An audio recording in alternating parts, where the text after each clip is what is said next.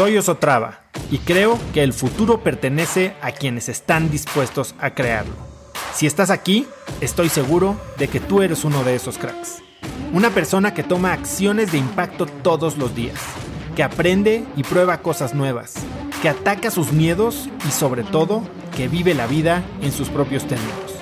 En episodios cortos te presento una serie de preguntas, conversaciones e ideas que te ayudarán a conocer lo que te mueve, ser mejor en lo que haces y vivir una vida más grande.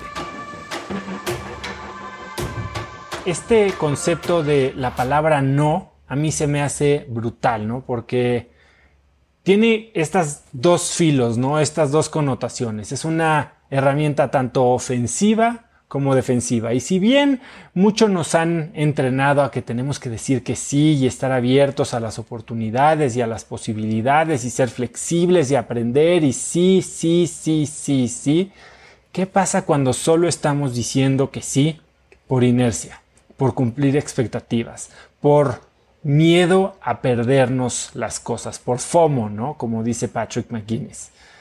Yo lo que quiero es explorar el poder del no y para eso lo vamos a hacer de dos maneras.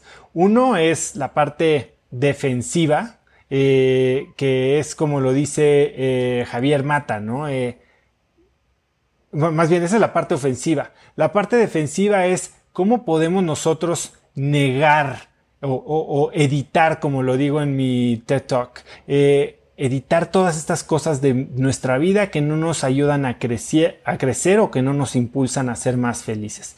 Y entonces, es tan fácil como decir que no. ¿Cómo le cerramos la puerta a todas estas demandas que tiene el mundo sobre nuestro tiempo, sobre nuestra atención, sobre nuestra energía? Y esa es una parte difícil. Es difícil decir que no, sobre todo en una cultura latina en la que estamos tal vez acostumbrados a que si dices que no estás siendo descortés, si dices que no estás quemando puentes eh, en vez de estrechar lazos. Pero la verdad es que a veces decimos que sí o es más, ni siquiera decimos que sí, nada más simplemente guardamos el no y lo que genera eso es una falsa expectativa y simplemente nos está tomando energía en administrar una relación que tal vez ni siquiera queremos tener. Entonces la primera parte del ejercicio de este mes es justo eso. ¿Cómo podemos administrarnos a decir que no? Y, y decir que no puede ser muy sencillo, ¿no? Decir que no como lo dice Byron Katie en su Simple No, es simplemente decir que no. Y como decimos que no, es gracias por traerme esto, estoy seguro de que es una, algo muy interesante, y no. Ahora, aquí hay algo bien curioso, o sea, no dice pero, porque la palabra pero tiene connotaciones negativas que le quitan poder a todo lo que viene antes en la oración de esa palabra. Y la segunda cosa interesante es que no se dan razones. ¿Por qué no se dan razones? A veces nos sentimos forzados a hacer este baile, a, negociar, a justificar el hecho de que no queremos ceder nuestro recurso preciado, que puede ser nuestro tiempo, nuestra atención, nuestra energía, nuestro amor. Y lo que eso ocasiona cuando damos eh, estas justificaciones es que, uno, parece que no estamos convencidos de nuestra decisión. Y segundo, parece que estamos abiertos a negociaciones. Y cuando se está abierto a negociaciones, entonces entra una dinámica muy complicada de estira y afloja, cuando nosotros ya teníamos nuestra mente hecha en que esto era un no rotundo. Entonces, la manera de hacerlo es gracias y no. Y se puede hablar de mil cosas y no, y no y no. Y entre más cercana es la gente o si sabemos que nos vamos a exponer a una situación de estas en la que nos van a pedir algo, eh, en, una, en un contexto social que, podemos prevenir o prever, eh, que, que, vamos a ver a la tía, al primo, a la novia, al amigo, que sabes que siempre te van a pedir algo, tenemos que llegar preparados. Es como con cualquier cosa, es una conversación que definitivamente podemos preparar para tener calmadamente, cortésmente y en control absoluto de lo que va a suceder. Entonces, la primera parte del reto, primera, segunda, como lo quieran ver, es decirle que no a 10 cosas, 10 cosas importantes. Pueden ser 10 solicitudes a las que normalmente habrían dicho que sí y van a decir que no. Y van a decir que no de una manera tranquila, cortés y determinante. Y lo que quiero es que escriban qué es lo que ganaron al decir que no, qué es lo que sintieron. Y puede ser bueno o malo, qué es eso que pasó o qué descubrieron de ustedes, de qué se liberaron o qué ganaron al cerrarle la puerta a esta cosa que ustedes sabían que no querían hacer o con la que no querían tener un involucramiento. Y la segunda parte, el segundo filo de la palabra no, la segunda eh, lado cortante, es la ofensiva. Y es ese no que todos tenemos, ¿no? Y que por ya tener un no nos limita, nos establece eh, paredes que no estamos dispuestos a probar, porque ese no en nuestra cabeza al existir nos impide probar si ese límite es real. Y eso lo, expone eh, perfectamente Javier Mata en su episodio, el episodio número 51, en el que él se fija un ejercicio de 150 nos en el periodo de un año. Y no significativos, o sea, pero no de darlos, sino de recibirlos. Y para recibir un no, lo que hay que hacer es pedir. Y pedir algo que probablemente en el fondo sentimos que se nos va a negar.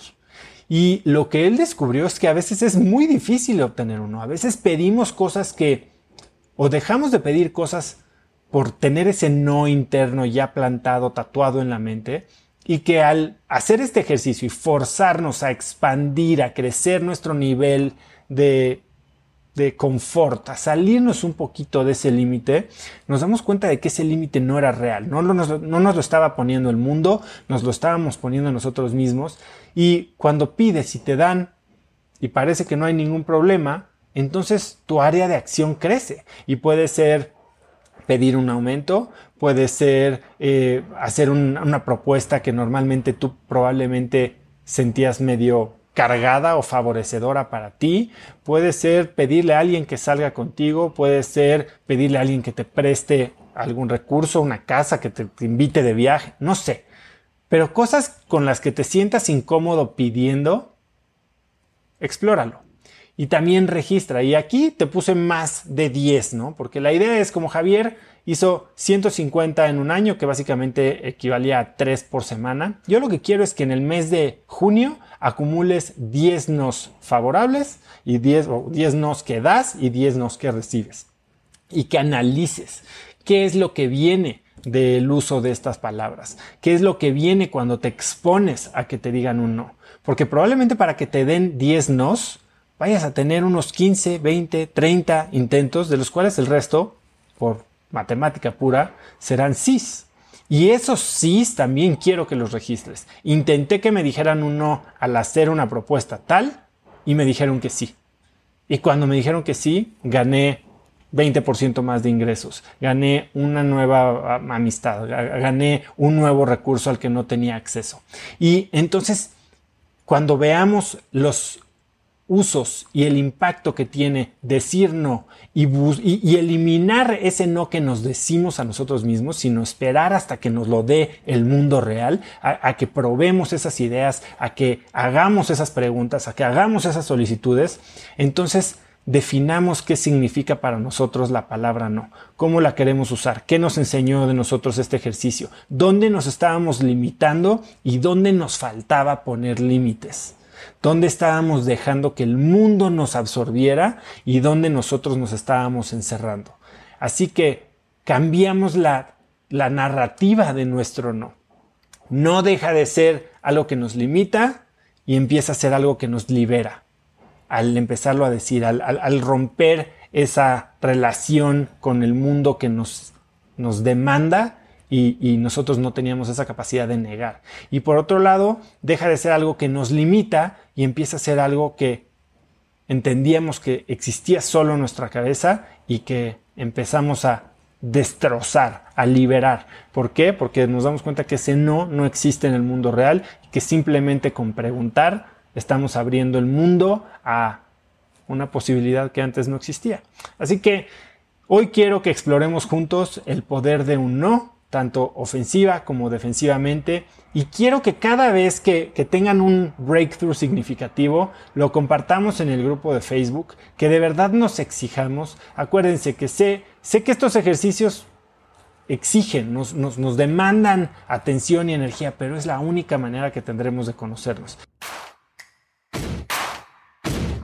Conecta conmigo en Instagram como arroba osotrava y dime qué te pareció este episodio. Mi meta es inspirar a una nueva generación de hispanos a vivir vidas más grandes. Y si me quieres ayudar a lograrla, lo mejor que puedes hacer es seguirme en Spotify y dejar una reseña en Apple Podcasts para así subir en ese ranking. En tu reseña cuéntame de qué temas, categorías o personas te gustaría aprender y me aseguraré de leerlas para darte el contenido que quieres. Y no olvides unirte a mi comunidad de cracks en cracksnetwork.com es gratis y conectarás con más gente en el mismo camino de crecimiento que tú. Eso es todo por hoy. Yo soy Oso Traba y espero que tengas un día de cracks.